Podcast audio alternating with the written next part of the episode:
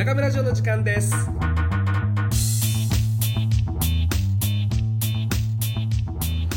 どうもこんにちは、003です。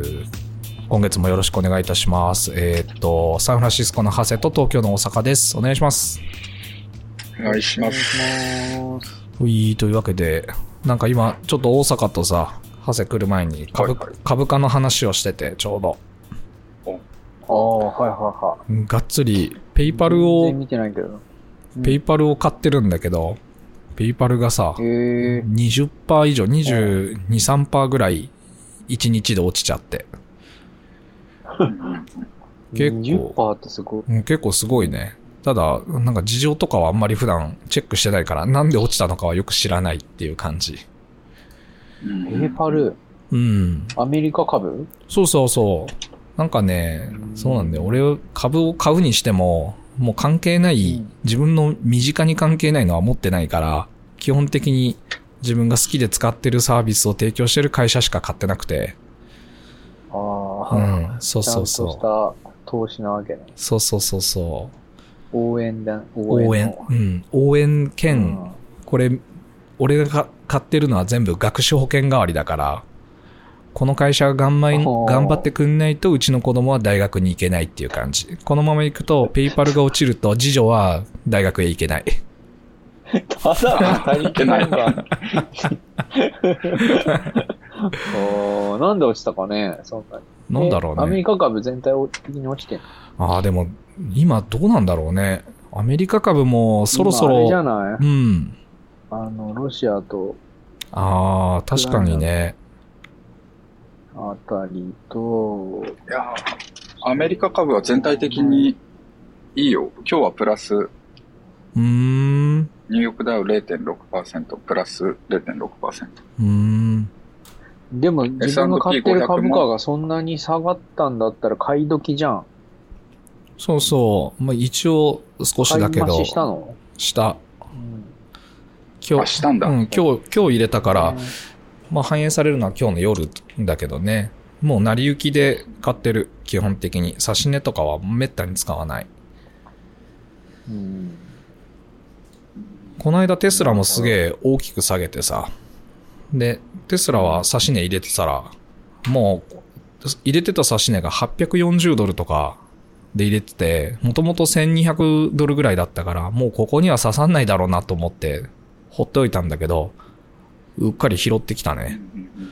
う。んまあテスラはまだ今のところ何パーぐらいかな。プラス、まだがっつりプラスなはずだから、まだね、テスラだけで言うと80%プラスぐらいだね。うん。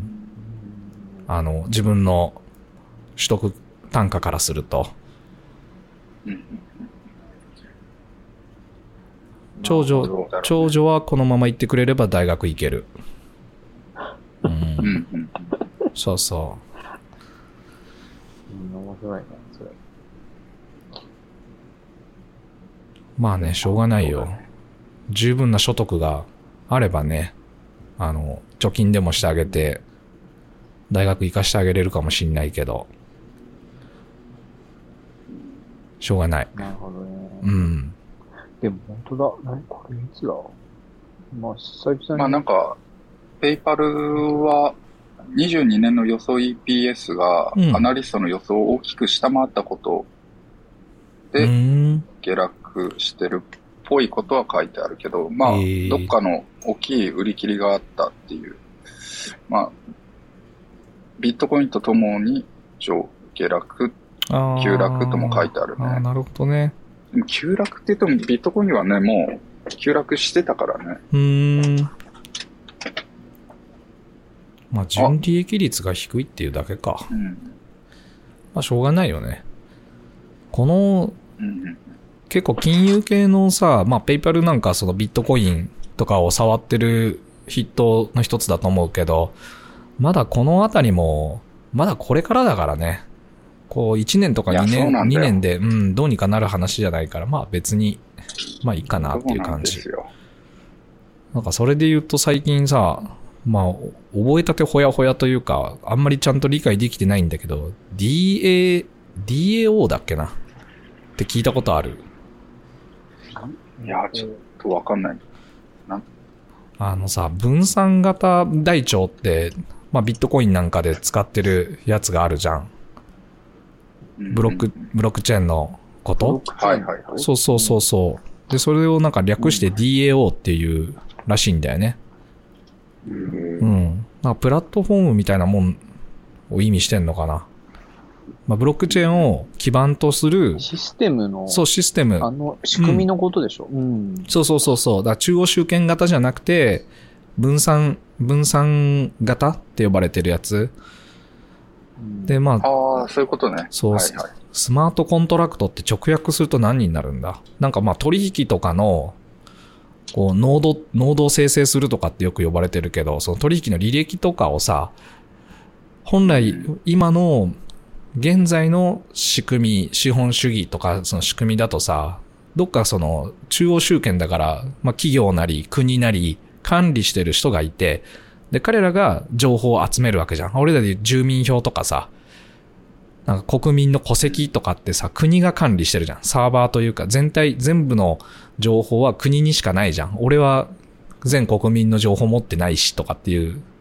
それが、こう、分散型台帳って呼ばれてるやつだと、もちろんアクセス権がないから中身、取引の中身は見えないけど、すべての人のデータ網の中に分散して、それぞれがすべてのデータを保有してるような状態になって、で誰も管理してないし、でも、一人以上いれば管理されてるとも言えるみたいなのが、ざっくり言うとね、ちょっと理解が間違ってる可能性もあるけど、改ざんできないってことそうそう、改ざんはもうほとんど不可能に近い、そう、そうなんだよ。昔さ、ヒーローとかわかんない、あの、ファイル共有が流行ってた頃さ、うんうんうん。あの、ウィニーってソフトがあっうんたじゃない、うん。使ってた、使ってた。あれの、うん。ブロックチェーンの仕組み見てると、あれに似てるよね。あ、もともとあれだよ。あれってさ、あれがベースだよもん？んあ、もともとあれがベースだったそう、あのあれがベース。スなんだよ。そうそうそう。ピアトゥーピアがすごかったよね。うんそうすごかったそうそう P2P じゃないんだよ、だから。うんうんうん、うん。P2P でやってたけど、それまでは。うんあの、そうそうそう昔 WinMX とかさ、うんうんうん。知らない人と繋がって、ファイルのやり取りしてたけど、あれはなんかもう、コンピューターとコンピューターを無数のネットワークで繋いで、うんうんうんそのネットワークの中に、あの、暗号化したファイルを泳がせるんだよ。うんうんうんうんで、いろんなコンピューターの中にじゅんぐりじゅんぐり回ってて、うん。うんうんで、自分がこのファイル欲しいってなった時に、なんかその、データの断片を一個うん。にうん。集め直して再構築するみたいな感じの、に勝手に認識してたけど、なんかそんなような、そうそう。ままさにでもあれがベース。型うん。うんなんかね、あれ作った人が東大の当時准教授かなんかやってた人だよね。後に捕まってさ有罪食ら何ったけ？ど。あれ2ちゃんで始まったからね。あ、そうなんだ。なん、な、そう、スレッドの番号の名前、番号で呼ばれてて、でもそ。の後もう逮捕されちゃったから、うんうんうん名前金子さんだったっけ、うんうんうん金子。でもあの人が、あのーなんだっけ、ビットコインの創始者のうん横文字のサトシさん？日本人の名前のうん。人いるじゃん。っうん。サトシ、サトシ。説があるあるよね。て言ってたけど、うんでもあれは違うらしいよ。あ、そうなんだ。うんまあわかんないよね。誰か。高城剛しかメルマガに書いてたけど。ええまあ知ってる人はさ、知ってるじゃん、多分。誰が作ったかとかさ。どの人がステークスホルダーになってるとか。知ってる人は知ってると思うけど。まあ、今の段階ではあの、うん。具体的に DAO に関しては、うんそのビットコインとか、うん。ビットコインってこと？イそうー DAO イコール？えっとね、イコールビットコインではなく。今だって、うん例えばさ、その仕組み利用してさ、あれがすごい今流行ってんじゃん。アートの、デジタルアートのさ、そうだね。そうそうそうそ所有権を、う。そうだね。それもっていうやつうんそうそうそうそだし、あと病院のカルテとかもあの仕組みにすれば、あの、同じ患者さんのデータをすべての病院でう。改ざんそうそうそうそあしかも誰にも改ざんされない状態で共有できたりとか、あとどっかで聞いたのが、例えばワインとか、やっぱり年代物ですごい値段が張りあ跳ね上がるようなものの流通を、あの、それこそ改ざんできない形で、そうなんだ全世よね。界でシェアしたりとか、だからアイデア次第ですごいいろんな使い道があるんだよね。そうそう。不動産とかさ、不動産も国民の、それこそ自分たちのマイナンバーとか呼んでる個別番号みたいなものを、今は誰かが管理してて、そのサーバーをハックされてさ、改ざんされるとさ、もうそこしか管理してないから、改ざんされると全部変わっちゃうわけさ。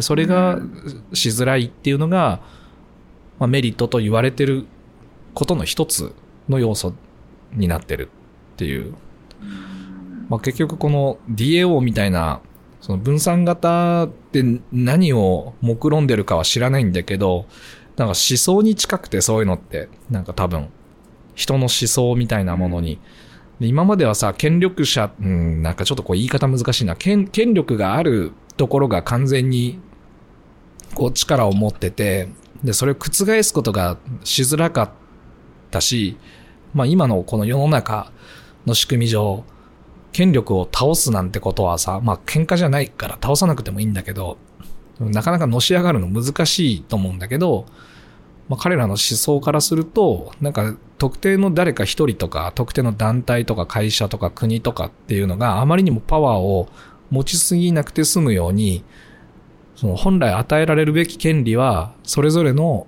自分の権利として保有して、こう情報を全部相手に取らせないようにした方がいいんじゃないかっていう、こう少し平等だったりっていう思想があるんじゃないかなとは思う。まあかなりこう、言い方によってはリベラルすぎてこう左翼っぽく聞こえてくるけど、なんかそれは自分の思想にも近いんじゃないかなと思ってるかな。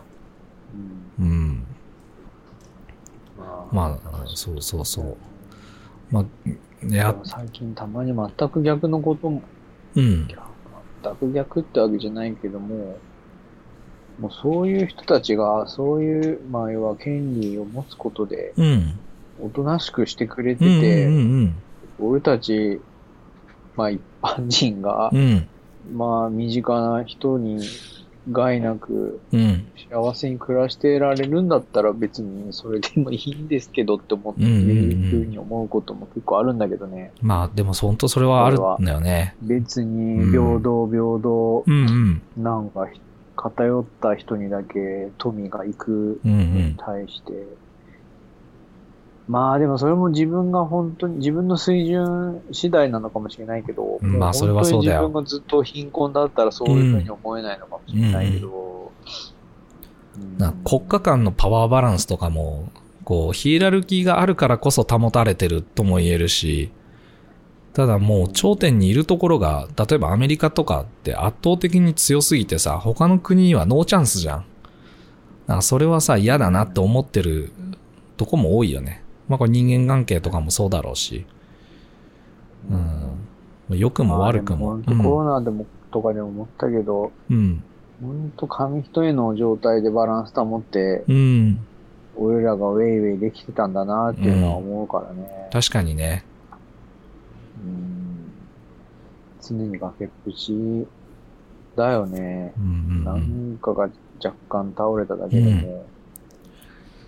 日本のなんだろうね今のこう、状態とかで言うと、また、その、最近ウイルスの感染がとかつってわーわ騒いで、隔離だ自粛だとかやってんだけどさ、まあ症状とかだけで見ると、風邪なんだよね。その咳が出るよとか、熱はあんま出なくてとかぐらいの程度になってきて、もちろん持病がある人にとっては、それが命取りになることもあるだろうけど、普通の健康体の人たちからすると、隔離されてまで、こう、感染を防がなきゃいけないとも思えないぐらいの状態だけどさ、まあ、去年と同じようなルールの中でさ、飲食店とかも、ほぼ、ほぼ今、どの都道府県も、まん延防止とかって言って、ロッまあ、アメリカのロックダウンとはちょっと違うだろうけど、自粛せよみたいな感じでお店閉めちゃってさ。沖、縄も今みんなまた飲食店閉めるってそうそう何？ちょっと全然最閉めてる近ニュースみたいんだけど、どうなってんの、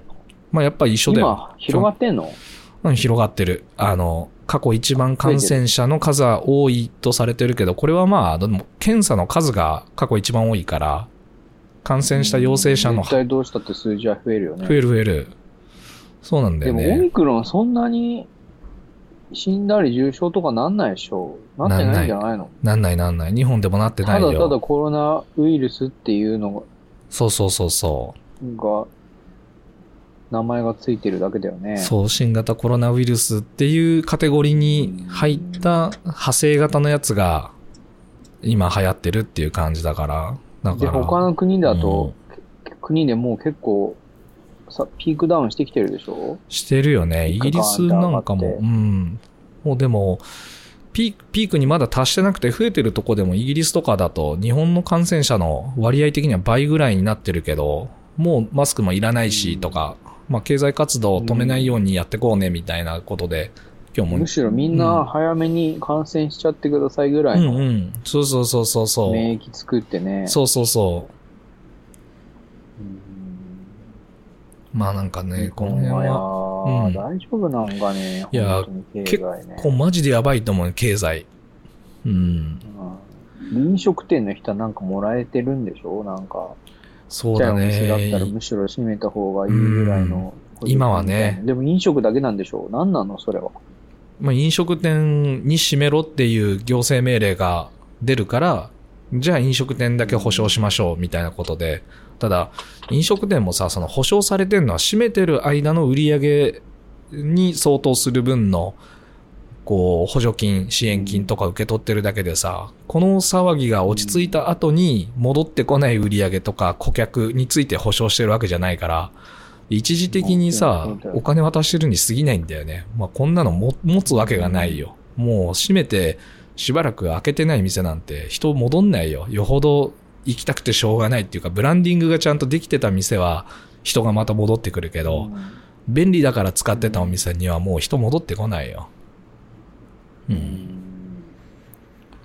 と思うけどね。なるほどね。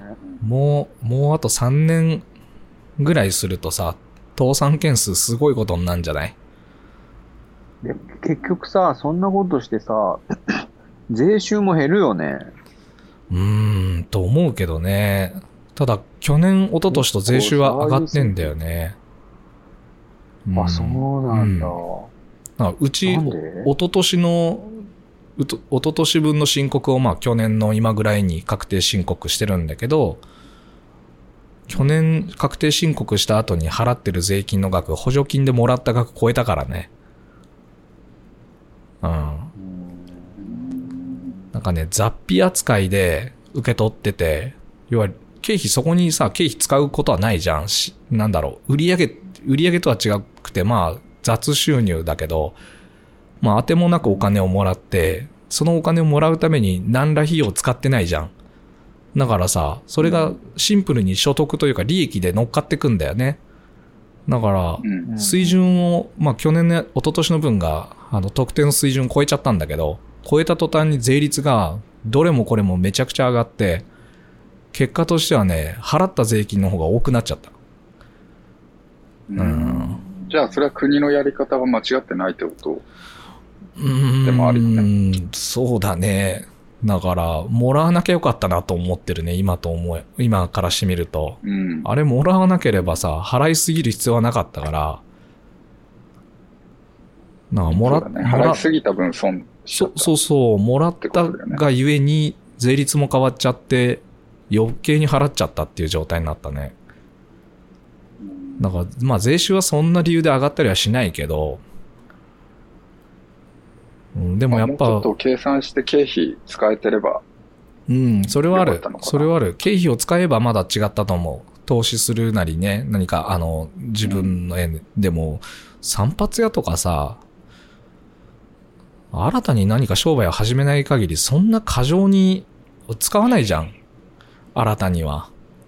まあ、家具とかじゃないとね。うん。うち移転が絡んでてもこれだからね。まあ、原価償却しなきゃいけないからさ、移転した費用をその年で単年で全部出せればまた違うけど、結局投資してもさ、大きな投資すれば原価償却で向こう少なくとも3年から7年ぐらいの間で償却じゃん。だから、うんその1、一年ごと、単年ごとで見ると、結局利益出すぎて、税金いっぱい払ってるみたいな現象は、まあ起きたとこもあるんじゃないかなと思うよね。まあこのケースが全てではないとは思うけど、うん。うんまあびっくらこいてる状態だね。いやー、でも、も、どうなんだろう。なんていうか、振り子の原理でも、うん。もう2月になる前に結構振り切って、こう、なんて言うんだろう。もうちょっと開けると思ってたのね。そういう、みんなが今のコロナを許容して、うんうんあの、社会が開けるうん。うんうんうん。と思ってたんだけど、うん。思ったよりやっぱりこれ厳しいなっていう感じになってきて、うん。結構大手の商社とかもメタバース関連うん。への投資うん。を今から結構増やしていくうん。流れになってるのも見るとう、んなんて言うんだろう。もう、閉塞感はここで終わらないな、終わらないんじゃないかなっていう読みをしてはいるんだよね。まもっと閉間違いない塞うん、すると思う。すると思う。うんうんうん。まあやっぱ壊れちゃったバランスは元へは戻らないだろうから、間違いなくそれはあるよね。うん。両、両極化するんじゃないかなと思うけどね。人に会う理由がもっと明確になって、逆に言うと今度人に会わなくて済ませれるところは人に会わなくていいみたいな。でも、これはまあコロナと関係なくさ、じわじわやってきてたトレンドだから、やっぱそこが加速してしまったっていうのは間違いなくあると思う。現にさ、俺らがこうやって、こうクリーンフィードっていうサービスを使って、サンフランシスコ、東京、岡山とかでさ、ラジオを収録してるってさ、物理的にはかなり難易度の高いことを、お金もほとんど使わずやってのけてるわけじゃん。で、こういう。ね、情報共有して、お互いに話して、それを今度サーバーに乗っけて、発信してラジオにして、ポッドキャストにして出してるとかっていうのも、これはさ、できた、サービスとしてはもうすでにコロナから、コロナの前からあったし、存在してたし、できたことだけど、まあそこに触れる人の数、その先行してアーリーアダプターみたいにやってた人だけじゃなくて、一般的に普通の大衆も、ああ、そういうものがあるんだなっていうことを認知するきっかけとしては、すごい大きい流れというか、こう、トレンドが変わった瞬間だったのかなとは思うよね。うんうん。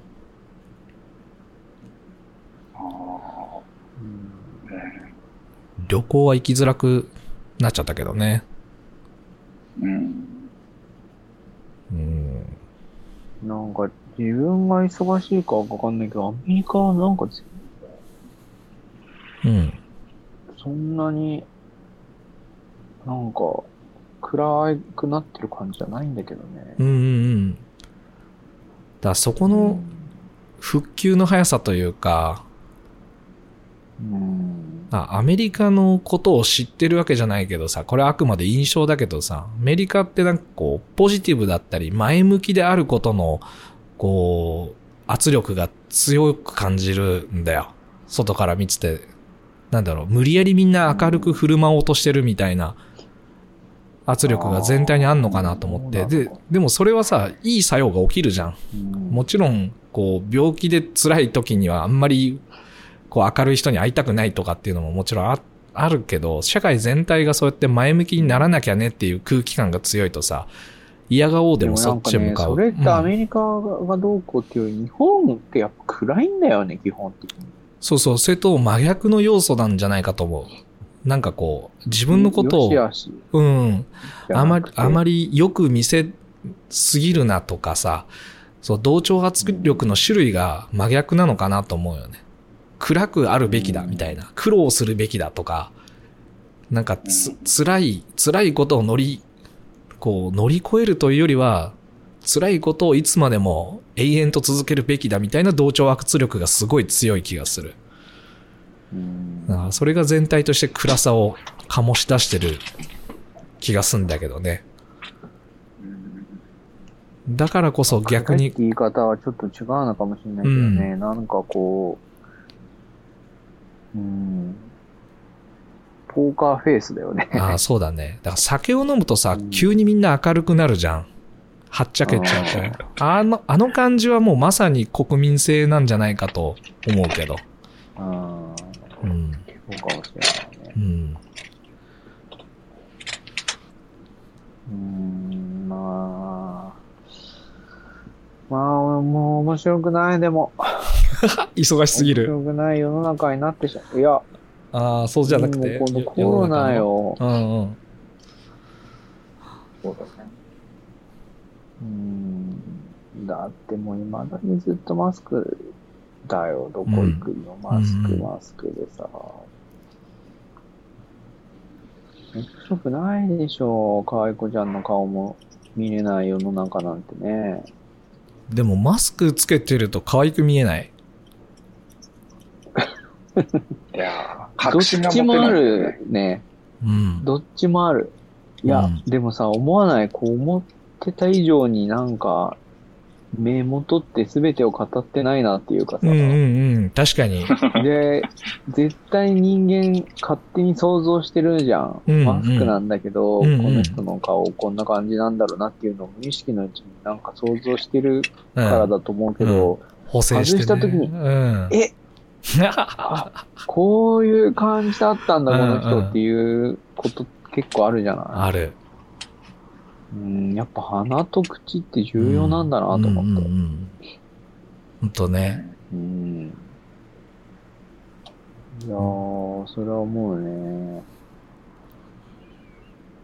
全然話それたけど。いや、全然。鼻、まあ話、それたまんま掘ってくんだけど、鼻好きで、昔から。鼻をさ、うん見るときに、写真を逆さまにしてみんのさ、いつも。わかえる、ー、なんか鼻を見るってよりね、なんかえ、部屋、人の顔の写真を見るって時そう、ヘアカタログとかを見てるとき。に俺気づいたんだよね。ヘアカタログさ、うち昔は女性用のやつも置いてたりしたから、それをさ、見てるときに、その本をね、逆さにしてみた方が、なんか、補正が入んないから、本当にいいとか悪いとかっていうのを見つけだ、見つけやすい気がして、こう写真とかを逆さに見るようになって人の顔を。そうすると、結局ね、鼻がすごく綺麗な人って、めちゃめちゃ、逆さにしても綺麗に見えて、で、バランスもよく見えたりすすんのさ。なんか俺ね、へ鼻、ー鼻好きなんだなと思って、途中で気づいた。うんで、それって何？逆さにして鼻だけを見るんじゃなくて、逆さまにしても全体像そうとして、そうそうそう。綺麗に見える。そうそうるなとそ思う場合は、う。うん。だから結局、鼻が綺麗なんだなっていう感じ。結果論としてね。なんか写真見てみ。なんか適当に人の顔、逆さにしてみるとさ、なんかね、普通に見てるのと違う見え方すんだよね。うん。えそうそう。で、結果鼻だなって思って。だから、は、人の鼻をよく見るようになった、それから。うんーなるほどね。で、うちの奥さんさ、鼻がめっちゃ綺麗。めっちゃ綺麗で、だからやっぱうん、鼻がいい、鼻が好みの鼻の人、すげえいいなって感じてんだなっていうのがよくわかるよ。うん。うん。なるほどね。だから印象、なんかこう、こ普遍的な印象は鼻が持ってんのかなとか、口とか目とかはさ、動くじゃん。筋肉が、周りの筋肉がぐにぐに動くから、やっぱその感情が動いた時に多分その辺の筋肉が一緒に動いてんだと思うんだよね。で、なんかこう笑ってんのかなとか悲しいのかなとかっていうのが情報になって伝わってる気がする。うん外人好きなの？ヒロは？俺ね、結構そうなんだよ。外国人が好きなんだと思うんだよね。ただすげえ外国人が好きって、今も含めてあんま思ったことはなくて、ただでもね、うん外国の人の花すごい好きだね。うん。うん。やっぱ日本人平べったいそうそうそう。顔してるから、なんかね、細くて、ほ、ほ、うん細くてっていうのも違うのか。まあ鼻のね、ぺちゃってしてるよりはやっぱ鼻が高い方が多分好きで、で、かつ鼻筋がすごい通ってんのが、すごい好きなんだと思う。で、この鼻の周りのこう、ぷくぷくしてる、これがあんまり分厚くない方が好きっぽいね。ああ、うん。イタリア人だ。イタリア人、あいやいや、わかんねえけど。イタリア。イタリア人の人そんな感じなのかな？いや、うん。わかんない。まあ、ヨーロピアンじゃない？イタリア確かにね。アングロサクソンみたいなことか。うん。まあ、鼻が、だってもう、目、目から、目尻のあたりから違うじゃん、もうんうんうんあのね、インドとか、あっちの中東の人の顔が好き。多分、その白人っていうよりは、ちょっと褐色系う。の人、と、そう、褐色系の感じが好きなんだよね。うん。多分。え、それは男、女問わず？あ、問わずかもしんない。あ、でもだ、確かに大阪言うよりに、だからイタリアとかっていうのは、確かにそうかもしんないよね。すんごい、ん。すんごいなんかこう、白人、がっつり、えーでもちょっとこれもなんか難しいな。うん。なんか少し中東の血が混ざってる雰囲気が好き。だから、南米とか、スペインうんの移民とか、中東とか、あの辺の根血の感じがすごいバランスよく見えてる気がする、自分には。だヨーロッパとか、ロシ、ロシアとかウクライナの人たちとかってさ、ちょっとさ、顔が、顔の印象で言うと可愛らしさみたいなのもあるじゃん。どう言ったらいいんだろうな。特によ、えっと、ロシアの方とか、ウクライナとか、で、なんかちょっと可愛らしいじゃん。お人形みたいな。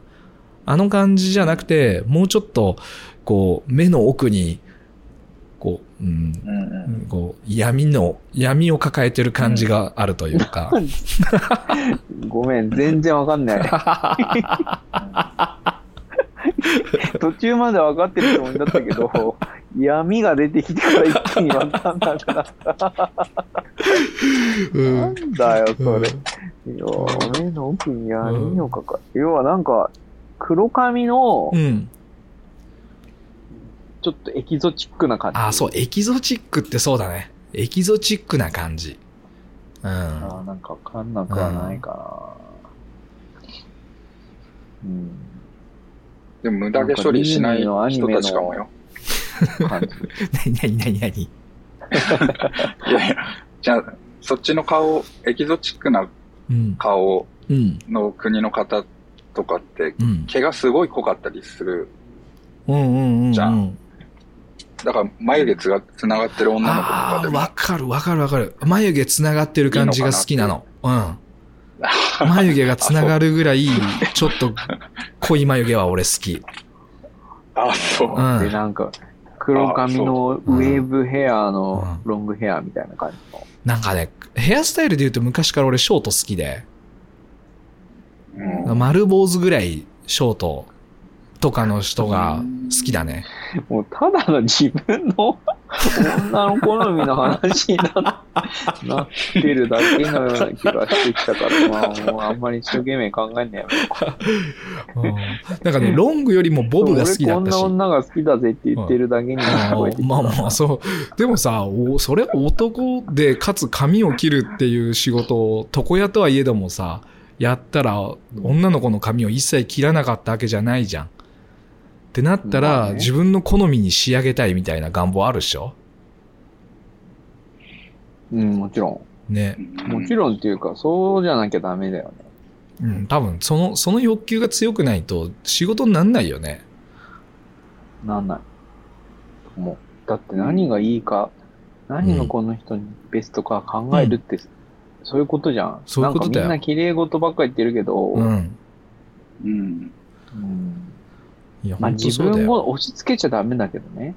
ああそれはそうだよね。仕事としてうん、プロとしてやるならってことだよね。でもどんなのが可愛いのかを考えるっていう時点で絶対そこはシンクロしちゃうよね。うん、するする。うんだからショートから肩につかないぐらいまでのボブがすごい好きだった。昔から。ああ、はいはい。うんだから初めて髪を、女の子の髪をちゃんと切らしてもらったの多分専門の時のモデルさんで来てもらった大学生の子が多分初めてなんだけど、もともとすごい長かったやつを学生の分際でボブにさせてもらって、キャッキャはしゃいでたよ、俺は。ううん。んうん。よくやってたよね本当に。可愛い子だったヒ。ロなんか、いや、うんいろいろやってたもんね。やってた学生の時ね。いろいろやってたようん。残ってね。意外となんか学校代表だったしね。意外とね。意外とうね。ん。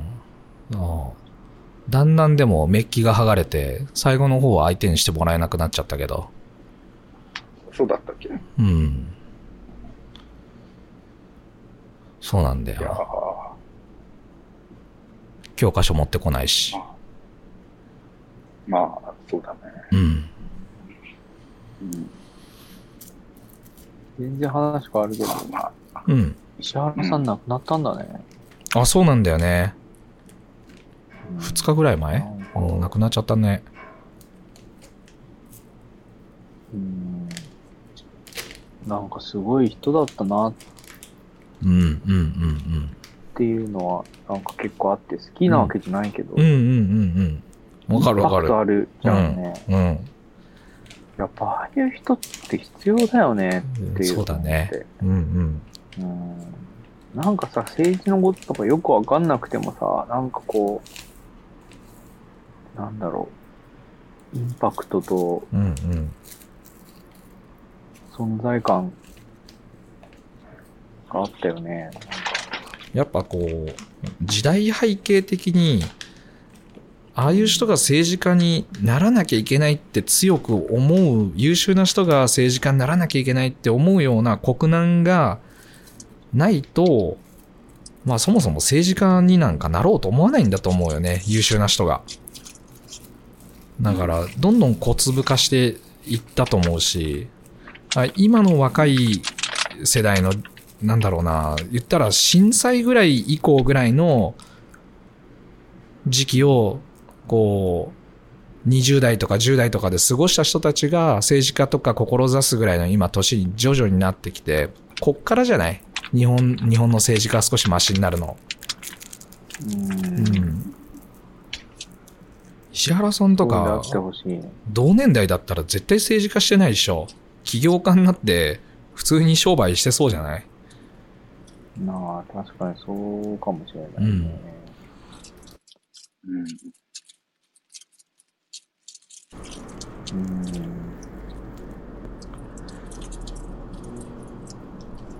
っていうね。なんかでもね、政治も、うーん、なんか難しいよね。うん。うん。